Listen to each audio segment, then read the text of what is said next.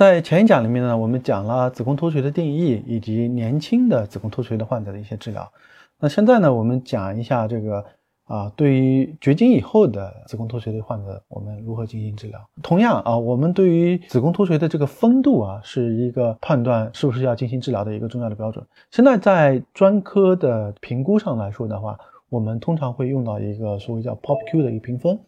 POPQ 评分的话，把子宫脱垂分为四度啊。大家先了解一下，就什么叫二度？二度的话，指的是就是说子宫的脱垂最远的处，比如说宫颈啊这个地方，位于处女膜里外大概一公分，不到这个程度的话就是一度啊。二度和一度的话，通常没有明显的症状啊。那么在这种情况底下的话，我们呃可以不用进行治疗。那么前面讲的对于年轻的女性啊，就避免子宫脱垂加重的一些情况的话，都是可以采用。除此之外的话，我们像绝经以后女性，因为雌激素比较低了话，所以我们另外一个比较常用的方式就是给她局部应用一些雌激素的一些药物，涂在这个阴道壁上啊，那么使得这个子宫脱垂的情况有点这个缓解。那么当它脱到处女膜外一公分以上的这个时候呢，所谓的这个 POPQ 评分啊。就到了大概三级啊三度的一个情况，到了三度通常就会有症状了。症状包括比如说走路的时候有下坠感，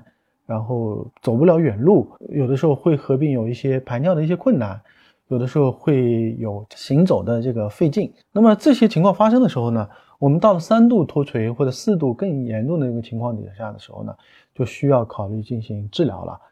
治疗的话，那么有很多的方法啊。首先，我们大家讲一下，还是子宫脱啊。子宫脱呢，对于任何一个级别的子宫脱垂的患者都是适应的。子宫脱呢有不同的形状大小，通常常见的一个子宫脱呢是一个像手镯一样的一个硅胶的一个塑料环形的东西。那么它撑在你的阴道里边以后呢，那能够。把这个子宫顶回去啊，避免这个啊走路的时候子宫掉下来的情况。那子宫托的话，我们需要在门诊呢要测试一下你选择哪个型号的子宫托大小。一般来说的话，我们可以比如说一礼拜取出一两次啊。当然了，因为有可能会发生一些溃疡的情况，所以你需要定期的找医生进行这个检查。那么同样，呃，对于这样子放子宫托的情况，我们也是建议你使用这个雌激素的啊。雌激素药膏对于这个减少阴道壁的溃疡。是有帮助的。年龄比较大的时候，七十岁以上的时候，那么龚医生一般建议呢，就是首选用子宫脱的一个治疗方法，因为相对来说呢，年纪越大的话，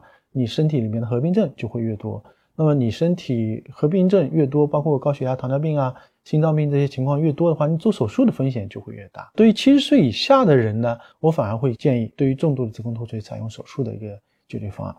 手术的话，通常来说的话，现在。治疗子宫脱垂的这个方法有很多，但主流上的一个治疗的方法呢，是采用子宫切除，再加上子宫周边的一些韧带悬吊的方法。现在悬吊的这个韧带呢，我比较常用的这个治疗方式呢，把它悬吊大腿根部的一个底棘韧带上面啊。这个韧带悬吊了，就是之后呢，就是把这个阴道壁的顶端呢挂在这个韧带上，避免它再次掉下来这种情况。还有一些人呢，可能会选择做这个骶骨，像年轻的患者一样做底前，但这个时候会用到网片。那么网片的这个手术呢，曾经在我们国家呢，以及在全世界上也风行过一段时间。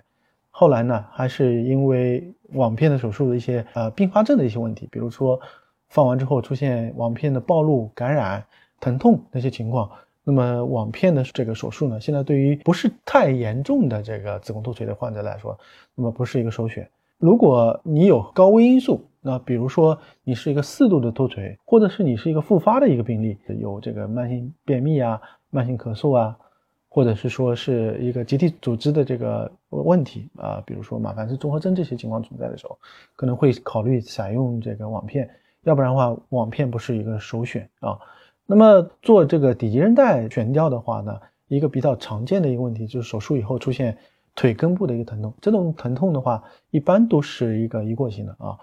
啊，经过一段时间的之后的休息和恢复的话，一般都会得到一些缓解。这个手术呢，如果不采用网片的一个治疗的话，那么一般相对比较简单，也相对价格比较便宜一些啊。当然了，这个专业呢，因为妇产科学的一个相对比较小众的一个专业，所以要需要。找这个这方面的专科的医生来进行实施这个手术，会比较好一些啊。如果说你对底肌韧带缝合这种技术不掌握的话，有可能做不到位的话，也可能会出现术后很快就复发的一个情况。那么还有一种比较常用的一个治疗方法呢，就是对于没有性生活要求的那女性的话，子宫脱垂或者阴道壁膨出的这种情况，我们也可以采用一个啊阴道封闭的一个办法。阴道封闭的就是意思就是说把整个阴道给它堵起来，让那个子宫推回去。那么这样子的这个方法的话，对于没有性生活要求的女性是合适的。那么尤其是年纪比较大的啊，相对于子宫切除加上底筋带悬吊这些方法来说呢，阴道的封闭手术的话，它的创伤非常小，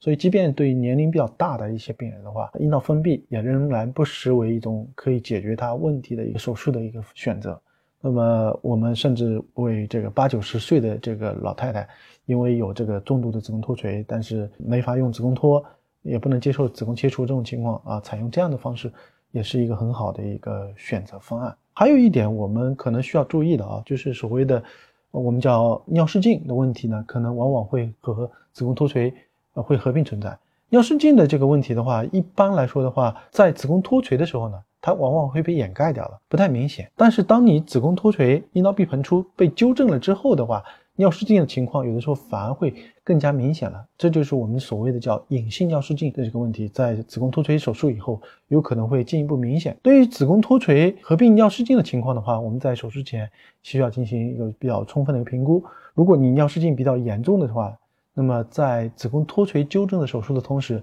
建议有可能会要建议同时放吊带。做这个纠正尿失禁的一个治疗的一个方案，具体的这个你是适合于哪种的这个治疗尿失禁的治疗的话，还是需要门诊进行方式的评估。无论是你采用哪种治疗方案，是保守的放子宫托，还是做悬吊的手术，还是做阴道封闭的这种手术，那么一般我们还是建议啊，因为你年纪大了。雌激素低了，还是建议要长期用一些雌激素的一个药膏啊，抹一抹。注意事项呢，这个还是跟避免诱发的高温素是有关系的啊。比如说，你要是有便秘，应该要治疗；你如果有重体力的活动，尽量减少一点，尤其在手术之后的三个月之内的时间，你甚至不能拎超过一个热水瓶重量的一个东西，这都是我们需要注意的一些东西。